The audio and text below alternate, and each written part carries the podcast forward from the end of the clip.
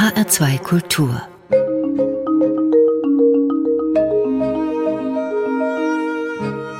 Doppelkopf Am Tisch mit Hermann Faske, Gastgeber ist Ulrich Sonnenschein. Hermann Faske ist Filmemacher, Regisseur, Autor und Produzent. Er fragte Dennis Hopper, warum er schreiben muss, erörterte die Kunst des Fußballs mit John Cleese und blickte mit Björk auf die Invasion der Ideen. Vor allem aber begab er sich auf die Suche nach der Kreativität. In seinem Projekt Why Are You Creative fragte er über tausend Intellektuelle und Künstler nach ihrem Antrieb. Darunter so außergewöhnliche Menschen wie Nelson Mandela, Stephen Hawking und der Dalai Lama. Daraus entstand ein Film, der die Frage etwas anders stellte, Why are we creative? Er feierte seine Premiere 2018 beim Filmfestival in Venedig. Nun hat Hermann Faske sein Projekt weiterverfolgt und die Frage noch einmal umgedreht, Why are we not creative? Wir haben jetzt eine Stunde Zeit, über Kreativität zu sprechen. Herzlich willkommen, Hermann Faske. Vielen Dank für die Einladung, Herr Sonnenschein. Warum sind Sie kreativ? Ja, bei mir ist es eine Neugierde, einfach der Wunsch zu sehen, äh, was hinter der Biegung ist oder hinter der Fassade ist. Oder auch wenn man Zug fährt, dass man mal guckt, jemand liest ein Buch oder ein Magazin, dann guckt man zur Seite und äh, was ist es denn? Und diese Curiosity, diese Neugierde ist ein nie versiegender Antrieb. Sie haben ja mit all Ihren Projekten immer irgendwelche Fragen gestellt, also haben immer Menschen zu etwas befragt, was immer das auch war. Das heißt, Sie sind im Grunde eher ein fragender als ein erklärender Mensch. Ich bin ein Suchender. Ich komme aus der Werbung. Ich war an der Universität der Künste studiert, zunächst mal, bevor ich längere Filme gemacht habe, Werbung gemacht. In der Werbung ist alles kreativ. Da gibt es Kreativdirektoren, Creative Departments, Creative Briefs. Ich habe in London gearbeitet, in New York, in, in Agenturen und es war alles so wahnsinnig kreativ. Und äh, dann habe ich mich gefragt, wenn denn alles so kreativ ist, warum ist so viel dull and boring crap? Weil, weil es so viel einfach überhaupt nicht kreativ, sondern belangloser Mist. Und da wollte ich mal hinter die Fassade gucken und da haben wir uns gefragt irgendwann, warum machen wir eigentlich das, was wir machen? Und äh, das ist eine interessante Frage. Es war nicht a priori eine Trilogie geplant. Nicht? Das hat sich so im Laufe der Zeit entwickelt, aber es war zunächst mal eine Serie auf Arte, dann ein erstes Buch und dann habe ich wieder andere Filme gemacht, wie Sie sagten, mit John Cleese über Fußball. Aber der gemeinsame Nenner Kreativität ließ mich eigentlich nie los. Dann äh, habe ich, wie Sie sagten, 2018 beschlossen, das Why Are We Creative zu machen und das Ganze mal diese Suche in äh, filmisch in eine Trilogie zu packen. Am Anfang gab es ja noch einen Untertitel, das Dilemma des Tausendfüßlers. Was ja. sollte uns das sagen? Ja, The Centipedes Dilemma oder das Dilemma des Tausendfüßlers basiert auf einem Gespräch, das ich hatte mit dem Filmemacher Michael Haneke. Und äh, die Frage Kreativen gestellt ist oft verhängnisvoll, weil er sagt, er hat ihnen das Beispiel genommen von Freud und Maler. Als Maler zu Freud ging und sich mal analysieren lassen wollte, hat er gesagt, ja, möglicherweise ist es nicht gut für ihre Kreativität oder es wird sie verändern, möglicherweise wird sie ihre Kreativität verlieren.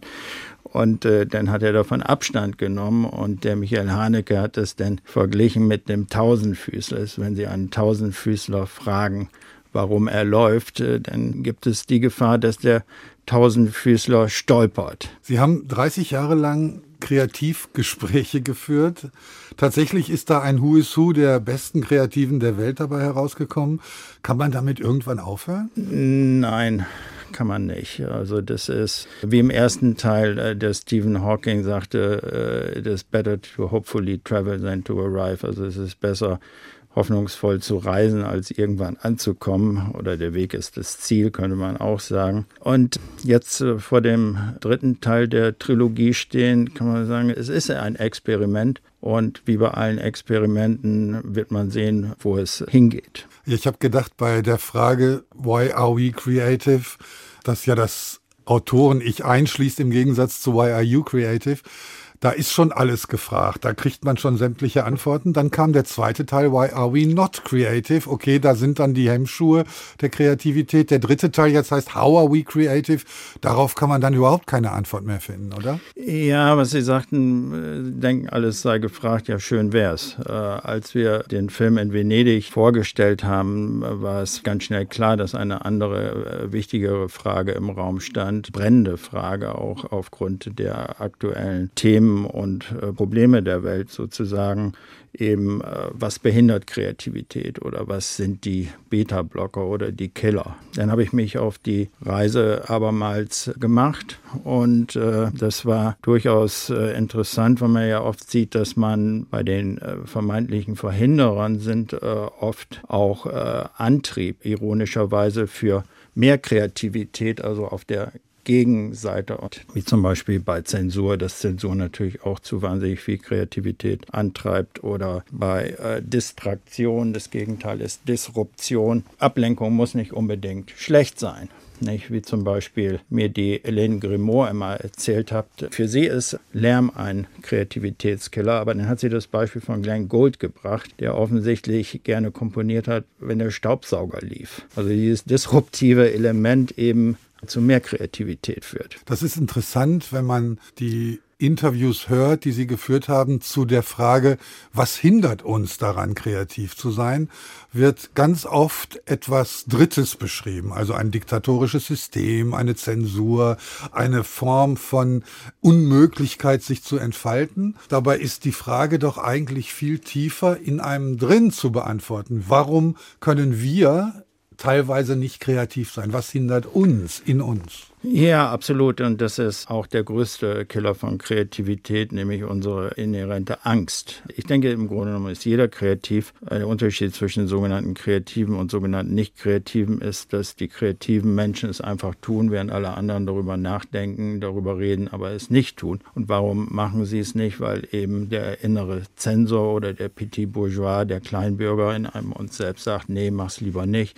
Aber diese Angst diese Angst gilt es halt zu überwinden. Und da habe ich eine interessante Geschichte von dem äh, George Lois, das ist ein Künstler in New York und äh, der hat eine Ausstellung im MoMA gehabt und äh, der hat ein Buch geschrieben, das heißt George Be Careful. Das hat immer seine Mutter gesagt. Und äh, dann hat er einen Stift genommen und hat geschrieben Be Reckless Herman, also trau dich ruhig.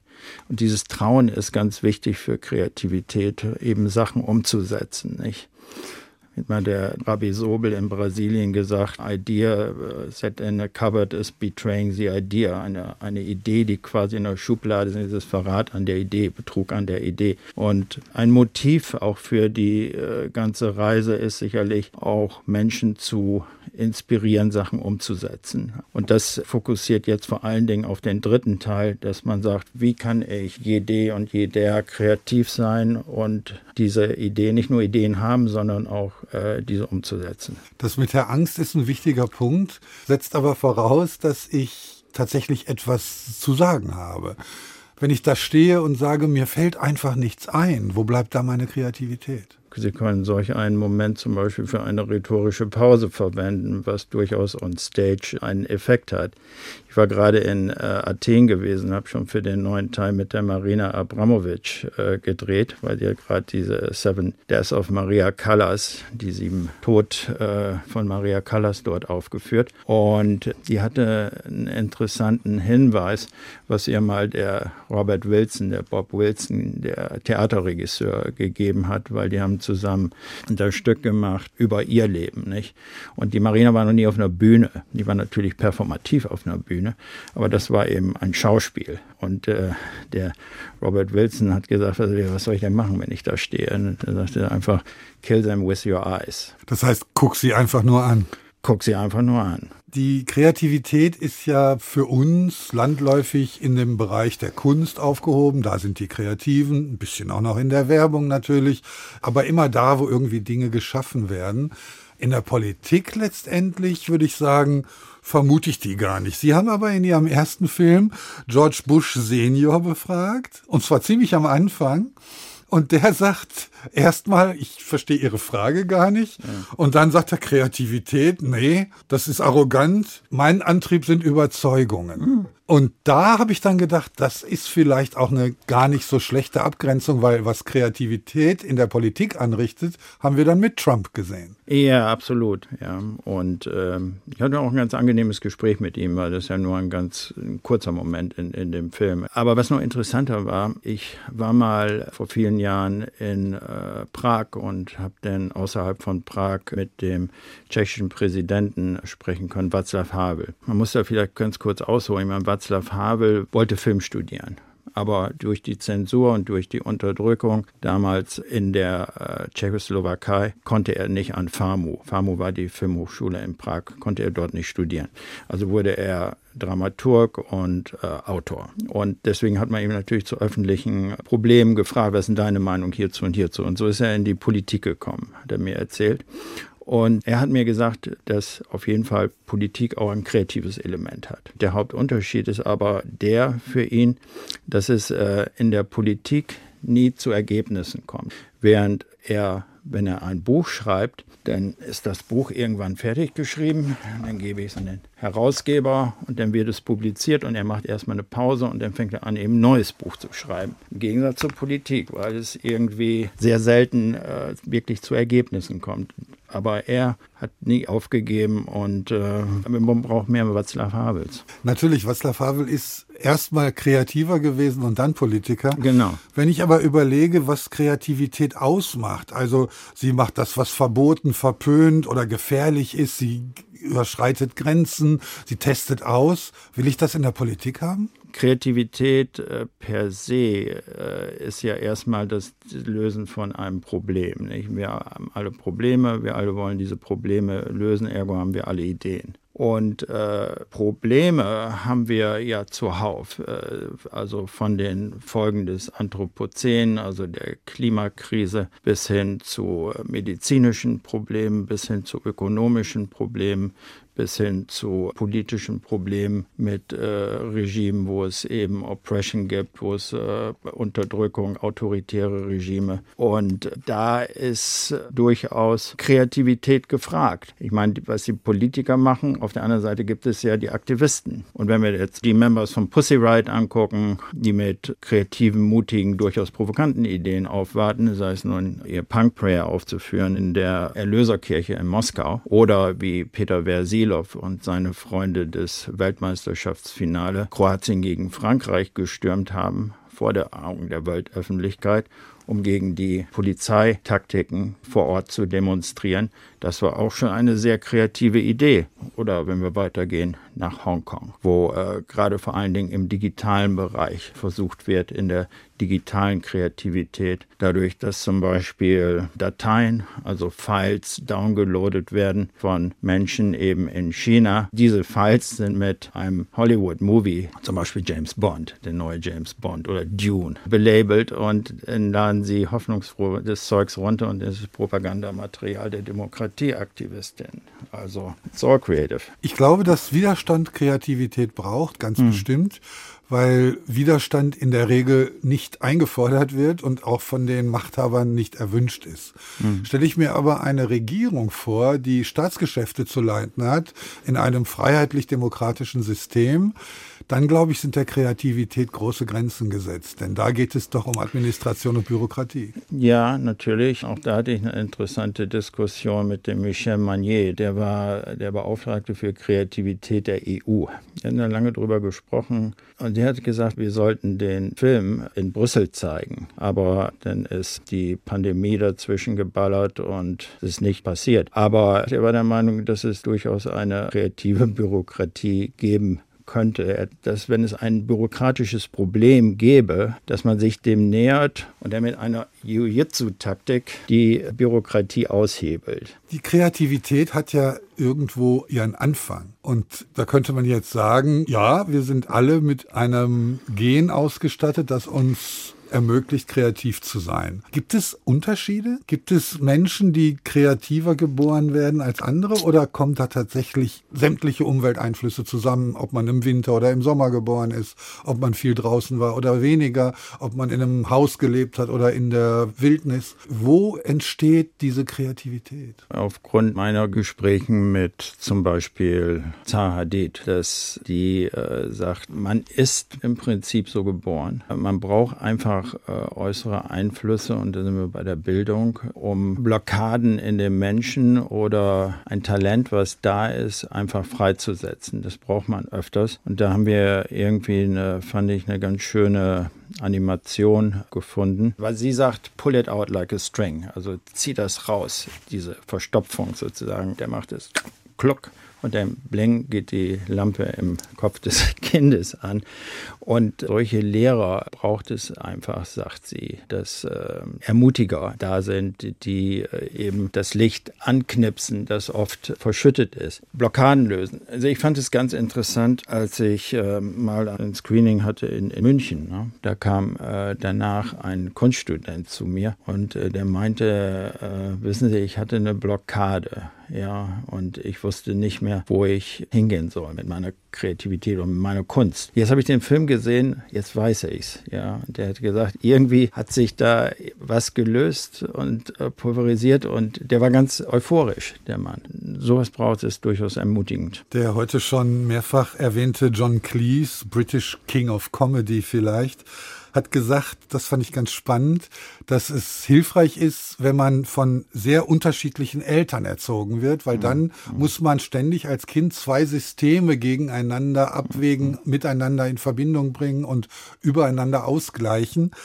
Das hat natürlich nicht jeder. Das hat nicht jeder. Also wir könnten das mal 1 plus 1 gleich 3 nennen. Also wenn man zwei Sachen oder zwei Systeme auch im Hirn miteinander korreliert, man versucht die zusammenzubringen, dann gibt es ja diesen äh, schönen 1 plus 1 gleich 3 Effekt, der eigentlich äh, eine Basisdefinition von Kreativität ist. Und äh, John Cleese hat da natürlich ein sehr gutes Beispiel genannt. Es gibt jetzt die Marina Abramovic in Athen jetzt vor ein paar Wochen zum Beispiel Beispiel die Musik von Maria Callas und, und ihre performative Kunst zusammengebracht, um auf der Bühne ein neues kreatives Werk zu schaffen. Oder manchmal passiert es auch per Zufall. Als Kubrick 2001 gedreht hat, hat Kubrick gesagt, ich kann die Muster einfach nicht äh, so sehen, brauche Musik. Die hatten nichts. Und dann gesagt, meinte Kubrick, put anything on it. Ja? Und dann, das hat mir der Harlan erzählt, the only things I could find in Dusty Old Pinewood, also in diesem ollen Studio war eine zerkratzte Platte von Strauß an der schönen blauen Donau. Und dann äh, hat Kubrick die äh, Muster angeguckt mit an der schönen blauen Donau. Und äh, man kann einfach nicht unterschiedlicher sein als äh, diese Raumschiffe, wo man ja eigentlich so Houston, man kennt es ja, aber es kam dann dieser Walzer. Und dann meinte Kubrick, you know what, they would call me a genius when I see this. Aber das Zufall. war reiner Zufall. Das 1 plus 1 gleich 3 hat einen wahnsinnig tollen Moment der Filmgeschichte geschaffen. Frank Geary sagte in ihrem Film, Kreativität ist eine Sucht. Das ist natürlich bitter für alle Menschen, die wirklich süchtig sind. Aber es ist auch ein bisschen kokett, oder? Weiß ich nicht, ob das kokett ist. Er hat es gesagt vor vielen, vielen Jahren, dass ich ihn das erste Mal getroffen habe. Und dann habe ich ihn noch mal getroffen, 2016. Und da habe ich ihn darauf angesprochen. Meinte, ob er das immer noch sei, wie er jetzt dazu steht. Und das war jetzt äh, 15 Jahre später. Und er meinte, ja, das ist so. Er kann nicht aufhören. Er kann nicht anders, als dieser Sucht nachzugehen. Das Einzige, was sich geändert verändert hat, ist, dass seine äh, physische Konstitution vielleicht nicht mehr so ist,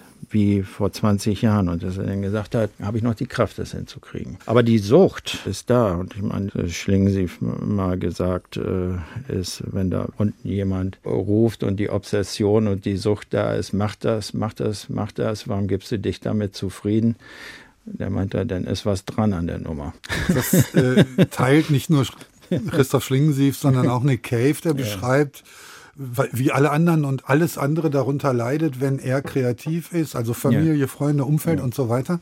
Warum geht es so schlecht, ein bisschen kreativ zu sein? Wieder Marina Abramovic, die man immer gerne zu Rate zieht oder ich gerne zu Rate ziehe, wenn ich nicht weiter weiß.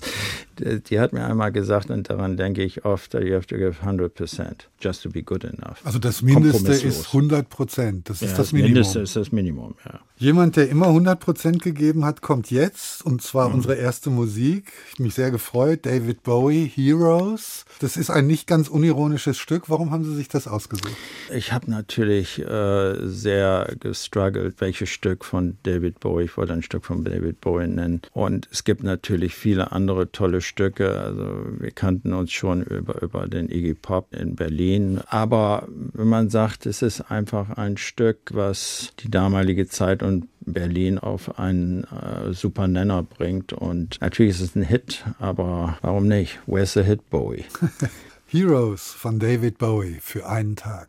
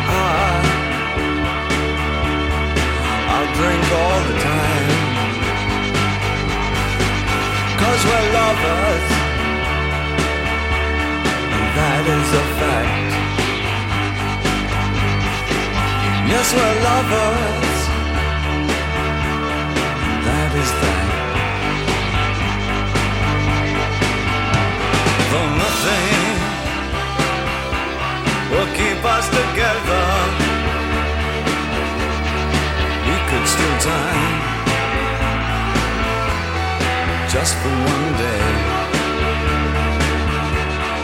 We can be heroes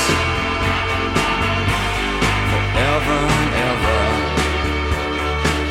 What you say?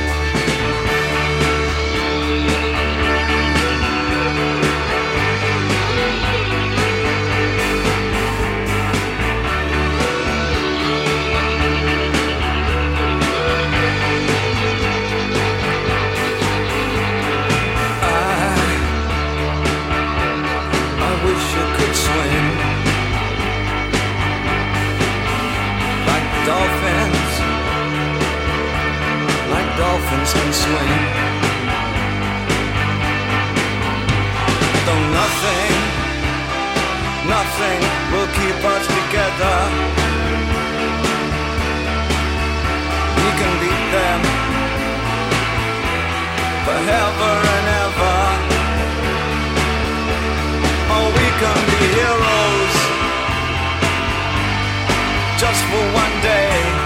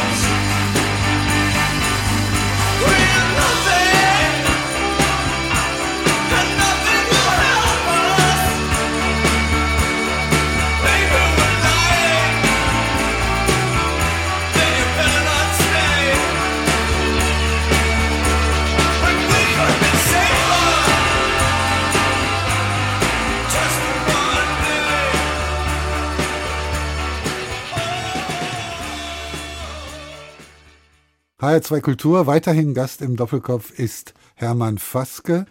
Wir hörten gerade Heroes von David Bowie und wir sprechen weiter über Kreativität, über die Kraft der Kreativität.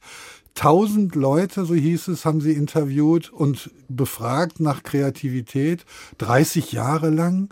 Und immer wieder mussten sie sich ja auch ihrer eigenen Kreativität versichern. Waren da nicht mal Momente, wo sie gesagt haben, ich habe keine Lust mehr, ich will dieses Wort Kreativität nicht mehr hören?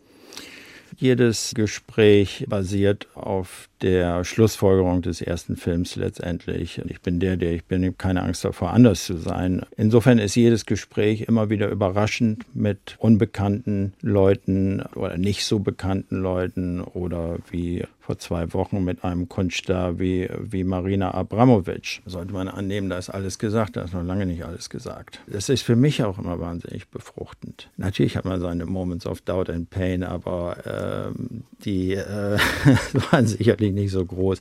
Das andere ist einfach toll. Es ist im Grunde genommen der alte Spruch hier von Seneca, nicht? Dem weht kein Wind, der keinen Hafen hat, wohin er segelt. Dieses Zitat von Seneca. Und wenn man halt einen Hafen hat, wohin man segeln möchte, dann kriegt man auch Wind in die Segel und, äh, dieser Wind gibt einem doch Kraft weiterzumachen. Wenn Sie tausend Leute befragt ja. haben, ich habe sie nicht gezählt, natürlich, es ja. geht auch ja. gar nicht, aber in dem ersten Film kommen gefühlt vielleicht 200 vor, vielleicht auch nur 100. Wo sind die anderen 800 geblieben? Ja, da, da sprechen Sie wieder ein leidiges Thema an. das ist natürlich, diese Filme sind die Spitze des Eisbergs. Also der, der, der wirkliche Schatz ist das Archiv und sind die äh, ganzen Gespräche. Das Archiv ist durchaus beachtlich, aber auf der anderen Seite ist es natürlich auch eine Last. Archive müssen gepflegt werden und insofern rede ich mit Institutionen, Sammlungen, was man machen kann, einmal mit der grafischen Sammlung, wohin damit. Aber es ist auch wichtig, dieses Archiv, weil dieser Kofi Yeboah aus Ghana, der hat auch als Interessantes gesagt, der hat gesagt, die orale Geschichte, Oral History in Afrika, nicht, ist, wenn eine alte Frau stirbt, ja, it's like burning a library. Es würde eine ganze Bibliothek verbrannt werden, weil man hat das Wissen nicht mehr. Und diese Sammlung ist ja schon äh, so eine Zeitkapsel, wenn man so will, des späten 20., und frühen 21. Jahrhunderts von Kreativität in den verschiedenen kreativen Disziplinen. Und deswegen ist natürlich wichtig, dass man sich äh, darum kümmert. Beim Ansehen des Films ich wusste relativ wenig darüber, über das mhm. Projekt und mhm. war relativ überrascht, was da so passiert hat. War irgendwann der Punkt, dass mich die Antwort auf die Frage, Why are you creative? Warum bist du kreativ? Weniger interessiert hat als der nächste Protagonist. Mhm. Denn das waren alles sehr berühmte Leute. Man mhm. verbindet viel mit denen. Man hat persönliche Erfahrungen. Und diese Neugier, wen hat er denn jetzt mhm. wohl noch? Äh, die hat das überlagert. Wie reagieren Sie darauf? Finden Sie das gut? Ja, weil das, äh, man überlegt sich ja, wie man so einen Film äh, strukturiert. Und ich sage Ihnen, dass wir haben das genannt mit der Cutterin äh, das Monster. Das Material war das Monster. wie zähmt man dieses Monster? Ja, oder wie bringt man das Monster in, in eine Narration? Ja, und dann standen wir vor der Frage, gehe ich jetzt an die ganzen Orte, drehe mir das alles nach und dann habe ich die äh, Valerie Pearson getroffen, eine tolle Animationskünstlerin aus Belgien, die in Frankreich arbeitet und äh, die viel mit dem Michel Gondry gemacht hat. Zum Beispiel diesen super Film Is a Man Who is Tall Happy über Noam Chomsky. Und äh, ich habe sie kontaktiert und äh, wir haben uns getroffen und sind toll miteinander ausgekommen. Und äh, das war dann ein wichtiger, sehr wichtiger Baustein in der Struktur dieses Films. Natürlich daher kommen dann die Animationselemente. Daher kommen die Animationselemente und die Animationsideen die dann äh, natürlich, wenn ich sage, es ist wie äh, dem äh, Moby Dick, dem Weißen, ich fühle mich wie Captain Ahab, dem weißen Wal der Kreativität hinterher zu jagen und plötzlich mache ich Pirouetten auf der Fontäne eines Wals, was man natürlich mir, weiß Gott, nie im Leben zutraue, aber durch Animation kann man sowas machen, dass man einfach Sachen macht, die, man so schön sagt, larger than life sind. Und dadurch kriegt man natürlich so eine Narration da rein auf der einen Seite und dann äh, die Überraschung, wer kommt als nächstes, das war ja auch so geplant. Und dann ein, ein, ein wichtiges Element die Musik. Ja, die hat der Blixer Bargel und Theo Theado gemacht. Und Blixer kenne ich auch schon seit äh, den Berliner 70er Jahren. Damals hat er noch Filmvorführer. wie, wie war das denn bei der Auswahl? Haben Sie sich überlegt, ah, der könnte was Interessantes zur Kreativität sagen? Oder haben Sie gedacht, nee, den muss ich unbedingt drin haben, egal was er sagt? Naja, Content is King. Also der Inhalt äh, steht da vorne und wenn eine weniger berühmte Persönlichkeit aber etwas super Spannendes sagt, dann ist das der Persönlichkeit vorzuziehen. Es gibt eine Szene, die ist ein bisschen anders als alle anderen, und zwar die mit Quentin Tarantino. Den sprechen sie an auf irgendeinem Festival mhm. vor einer Vorführung und mhm. er sagt, was willst du eigentlich? Mhm. Ich muss da, wenn überhaupt, drüber nachdenken. Lass uns das nach dem Film machen. Und alle denken, nicht nur ich, das war's. Nach dem Film kommt er nie mehr wieder. Aber er kommt wieder.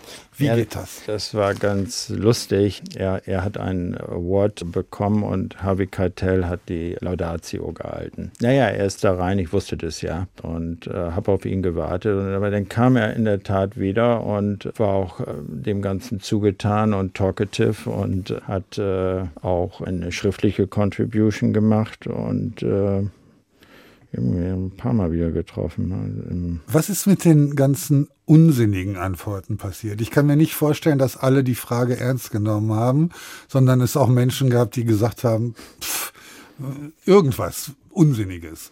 Sind die direkt in den Müll gewandert oder sind die auch Teil des Archivs? Die sind natürlich Teil des Archivs. Also ich denke, es gibt eigentlich keine unsinnige Antwort. Aber ist ja auch zum Beispiel Michael Stipe, er sagt ja, what kind of question is that? ja, oder, oder ballert er so raus. Oder äh, es gibt natürlich auch so äh, schöne Wegwerfantworten im Schriftlichen, wie zum Beispiel Ridley Scott. Er sagt, it's better than cleaning windows. Ja. Ja, jemand anders sagt, it's better ja. than sex. Das hilft auch nicht weiter. Ja. Naja, gut. Sexualität ist ja äh, durchaus auch eine Triebfeder, wie man in dem Film sieht. Kreativität ist eine Gabe Gottes, heißt es irgendwann. Ja. Das ist äh, etwas, wo ich Schwierigkeiten mit habe, das zu füllen. Ja, ja, also das äh, Spiritualität oder das äh, metaphysische Element schwingt durchaus mit bei einigen äh, der Zeitgenossinnen, die, die ich getroffen habe. Jetzt gerade in dem Film ist zum Beispiel David Bowie, der sehr der fernöstlichen Buddhismus äh, zugewandt war und äh, das durchaus als einen nähernden Fluss ansieht. Oder auch Bono von U2, der sagt, wenn wir einfach äh, Musik machen, warten wir im Grunde, Grunde genommen for God uh, walking through the room. Ja. Naja, ich meine, es ist halt der göttliche Funke, wenn man so will, der göttliche Funke. Und ich denke, das gibt durchaus Menschen, für die äh, das Metaphysische eine große Rolle spielt. Oder Hans Zimmer, ja, sagt, es ist wie eben gegeben worden. Nicht? Andererseits natürlich ist es die artesische Quelle, die in uns ist, die müssen wir wieder freilegen. Ja, aber ich kann äh, durchaus mit dem spirituellen Antwort was anfangen. Kommen wir von der Metaphysik zu einem Musiker, der sehr physisch ist, zumindest auf der Bühne, gerne mit nacktem Oberkörper auftritt und zerbrochene Bierflaschen in seine Haut rammt. Iggy Pop guter Freund von David Bowie zu einer gewissen Zeit, als beide versucht haben, mit Drogen aufzuhören. Von ihm hören wir Passenger. Das ist wahrscheinlich sein einziger Hit oder das Stück, was die meisten mit diesem Namen verbinden. Was hat er zur Kreativität gesagt? Ich war mal bei ihm zu Hause und er hat mir die Bilder von David Bowie gezeigt. Also das, als er äh, in, in Schöneberg wohnte. David Bowie war vorne im Vorderhaus, hatte eine große Wohnung und er hatte im Hinterhof, Seiteneingang rechts, zwei Zimmer. Aber da waren zwei Bilder von David Bowie, die er sehr kreativ fand. Und äh, also ich finde ihn äh, schon einen beachtlichen Musiker. Also äh, jemand, der von Stooges bis heute und vor allen Dingen ein Survivor. Absoluter Survivor tatsächlich. Und auch ein Passenger. Ein Passenger, aber so Passenger, äh, denke ich, weil es, es, hat ja auch viel mit Reisen zu tun, diese Suche. Und äh, insofern fand ich Passenger nicht untreffend. Der Mann, der durch die Zeiten wandert, Iggy Pop, Passenger.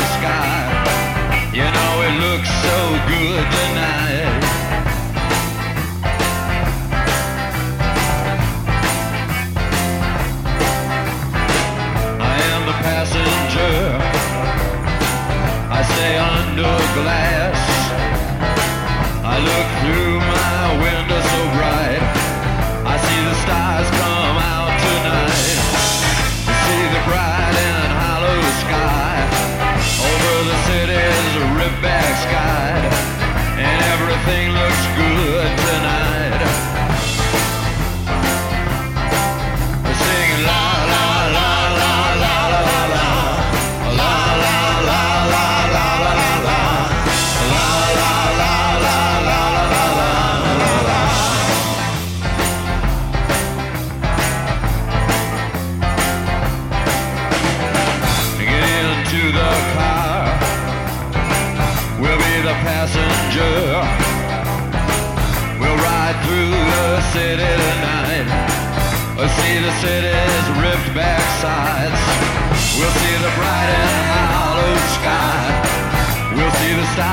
shine so bright. A stars made for us tonight.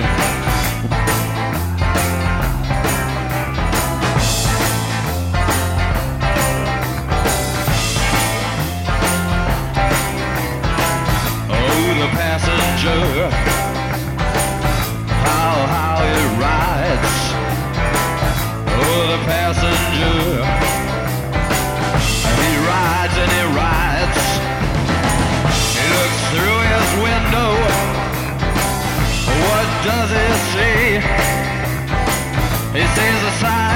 Hollow sky. He sees the stars come out tonight. He says the city's ripped back sides. He says the winding ocean drive.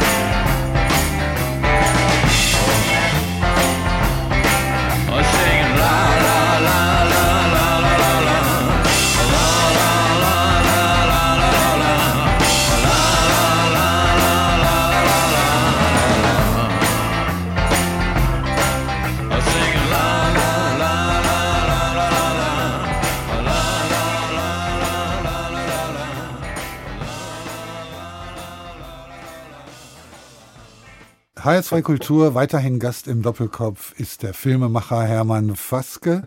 Wir haben über Kreativität gesprochen und werden das auch weiterhin tun. Wir hörten gerade Passenger von Iggy Pop. Der erste Film hinterließ bei mir die Frage, warum bin ich eigentlich nicht kreativ? Und das, was daraus folgte, war ihr neues Projekt, dass sie andere Leute gefragt haben, warum bist du nicht kreativ? Das Nicht-Kreativ-Sein, wir hatten es vorhin schon kurz, wurde oft verbunden mit äußeren Zwängen. Konnten Sie aus der Produktion des ersten Films, also aus den Tausenden von Antworten, auch die Frage beantworten, warum Menschen nicht kreativ waren? Also gab es Material, was Sie gar nicht neu drehen mussten? Das ist Archivmaterial, ja, ja.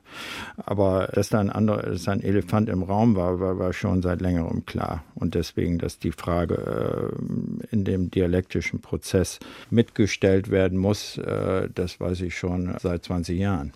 Haben Sie Aber, überhaupt Interviews geführt, wo die Frage nach der Kreativität nicht gestellt wurde? Oder haben Sie jeden, den Sie vor der Kamera hatten, am Ende dann irgendwann gefragt, Ein was gemeinsamer Nenner, ja, ja. Gab es Momente, wo Sie ganz woanders waren mit den Leuten und gesagt haben, okay, jetzt haben wir das abgeschlossen, aber eben noch bitte zur Kreativität? Ja, ich habe mit Jean-Paul Gaultier über den Cone gesprochen, den er für Madonna kreiert hat. Das ist ja auch ein kreatives Werk im Modedesign ist, aber mir jetzt das Wort kreativ jetzt nicht. Aber der, natürlich habe ich dann noch die Frage gestellt und es war jetzt nicht primär eine Sache über Kreativität, aber ja, klar. Gab es sowas wie Türöffner? Also haben einige Künstler sie an andere weiterempfohlen? Gab es sowas wie ein Netzwerk? Weil ich kann mir nicht vorstellen, dass alle Menschen, die sie da befragt haben, sofort wusste, wer Hermann Waske ist. Ja, mit Sicherheit nicht. Das Gegenteil war der Fall. Aber ein, ein, ganz schönes Beispiel ist, dass ich einmal vor 90er Jahren den Harvey Keitel treffen wollte in New York. Und ich hatte irgendwo, ich glaube von der Frau von Sam Fuller die Nummer. Und dann war die Assistentin dran und meinte, ja, uh, you have to call the manager. Ja, der hatte mir eine Nummer gegeben, dann habe ich den Mann angerufen, er hat gesagt, you have to call the lawyer, habe ich den Lawyer angerufen. Dann meinte er, you have to call ICM in Los Angeles. Ja, das war zehn Minuten war ich draußen. Dann habe ich am selben Tag den Julian Schnabel kennengelernt und wir sind gut miteinander ausgekommen. Wir haben lange gedreht. Und dann habe ich ihm davon erzählt und dann sagte er, naja, und als ich dann ins Hotel gekommen bin, war wieder so ein Message-Sign auf dem Telefon im Hotelzimmer. Und dieselbe Frau, die mich morgens in die Wüste geschickt hatte, war dran und hat gesagt, äh, well, Julian recommended you highly. Also er hat ihn in höchsten Tönen empfohlen und äh, Harvey hat Zeit am Donnerstag oder am Freitag, wann kannst du reinkommen? Also ich habe Kreativität, wie ich das immer sage, als eine Geste der Großzügigkeit wahrgenommen. Und dass, wenn Leute merken, da ist so ein Typ, der läuft durch die Weltgeschichte, aber äh, hat irgendwie die Sache im Kopf und das Thema, das ist, äh, habe ich viel Hilfe erfahren. Mussten Sie jedem Künstler genau erklären, was Sie da eigentlich machen? Oder Gab es überhaupt so eine konkrete Idee bei den ersten Gesprächen oder hat es gereicht, dass man diese Frage stellt? Natürlich sind da auch so ein paar äh, Soundbites drin auf dem roten Teppich, aber ansonsten durchaus längere Konversationen, wo man natürlich nicht nur über diese Frage redet, sondern über den kreativen Prozess, der mich einfach nie losgelassen hat. Und da sind die Leute dann drauf eingestiegen. Nee, es gab eigentlich nicht vorher großartige Fragen nach Erklärung. Das ist ja interessant, man spürt das, wenn man den Film sieht. Selbst wenn sie selbst nicht im Bild sind, das gibt es auch, aber wenn sie nicht im Bild sind, an der Reaktion der Befragten, ob es Teil eines längeren Gespräches ist oder ob es eine spontane Antwort auf eine spontan gestellte Frage ist. Was ist Ihnen lieber? Das große, lange Gespräch, aus dem Sie dann 20 Sekunden rausschneiden oder die spontan beantwortete Frage? Schwierig zu sagen. Ich denke, es ist eine Mischung aus beiden. Die spontanen Sachen möchte man auch nicht missen, weil die spontanen Sachen haben auch einen anderen Rhythmus, haben auch immer, immer sehr lustige Momente, wie im Fall von Tarantino. Ja, weil das ist ja ganz amüsant anzugucken. Ein anderer, Ai Weiwei, sagt, und das hat mich fast geschockt. Menschen wie mich muss man einsperren, sonst würde das System zerstört. Das heißt, er redet quasi der Diktatur in China das Wort. Ja, also ich meine, ich sehe es eher als Drohung. Wenn ich nicht eingesperrt werde, dann rappelt es im Karton dort. Ja. Und das haben sie ja auch gemacht. Also er hat ja die Erfahrung, hat sich aber nicht kleinkriegen lassen. Lebt nicht mehr in China lebt nicht mehr in China. Ja, das ist natürlich so, dass auch eben die iranischen Künstler, die wie Shirin Neshat äh, wir angesprochen haben, jetzt auch die Familie Magmal Baf äh, lebt auch nicht mehr im Iran. Jafar Panay lebt noch im Iran, äh, hat aber Berufsverbot, obwohl er hat noch diesen super Film Taxi hingekriegt. Nicht? Und daran sieht man natürlich, was kann ich kreativ machen und Panay ist dann sicherlich ein gutes Beispiel, trotz und äh, gerade wegen der Zensur was er sehr schlau macht, ist das Thema Zensur so gut wie nie zu thematisieren.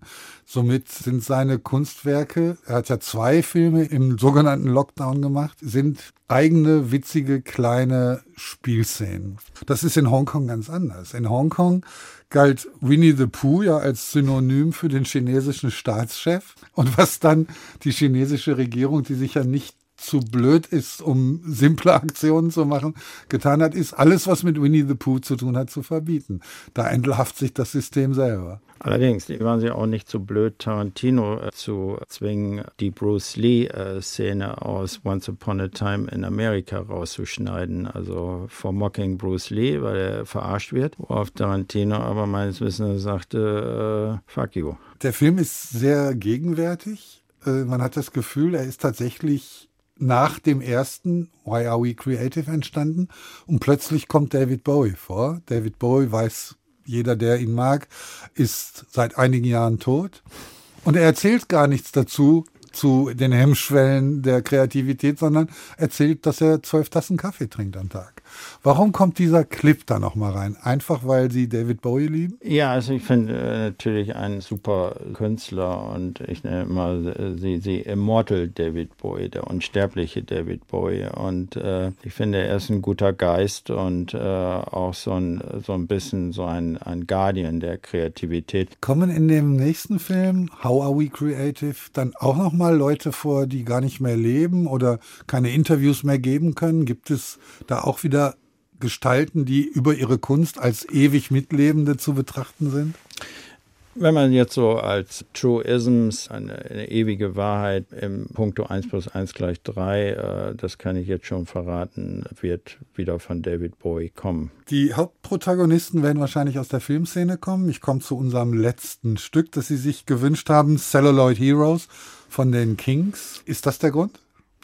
Ja, das äh, Celluloid Heroes, äh, ich habe mal am American Film Institute studiert in Los Angeles und die Celluloid Heroes fand ich einen ganz adäquaten Abschluss. Das ist unser Abschluss. Vielen Dank, Hermann Faske. Am Mikrofon verabschiedet sich Ulrich Sonnenschein. Sie haben den HR2 Doppelkopf gehört und jetzt noch ein Stück Celluloid Heroes von den Kings.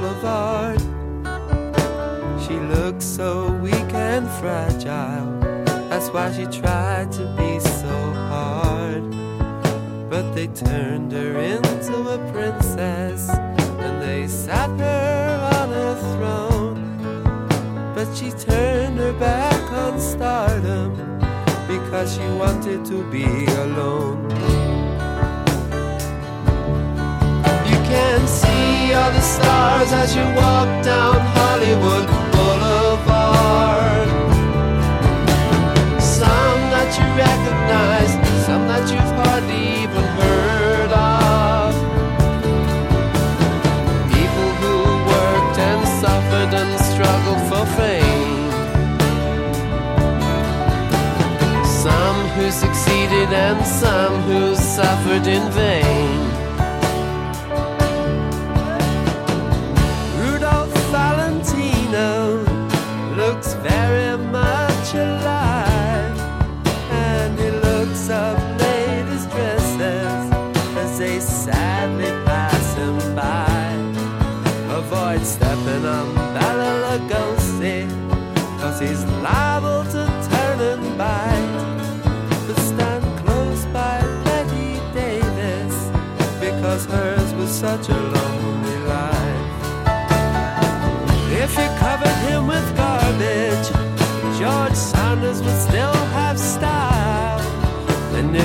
If you stamped on Mickey Rooney, he would still turn round and smile.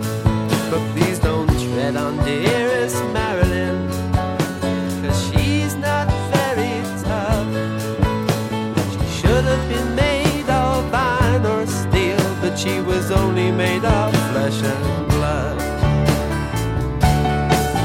You can see all the stars as you walk down Hollywood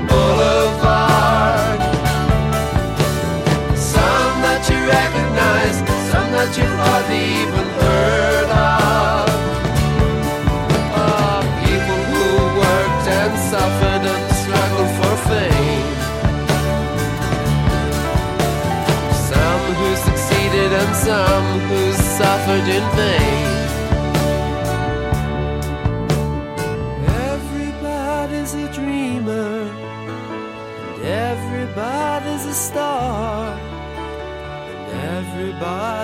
showbiz. It doesn't matter who you are. And those who are successful, be always on your guard. Success walks hand in hand with failure along Hollywood Boulevard. I wish my life was a non-stop Hollywood movie show.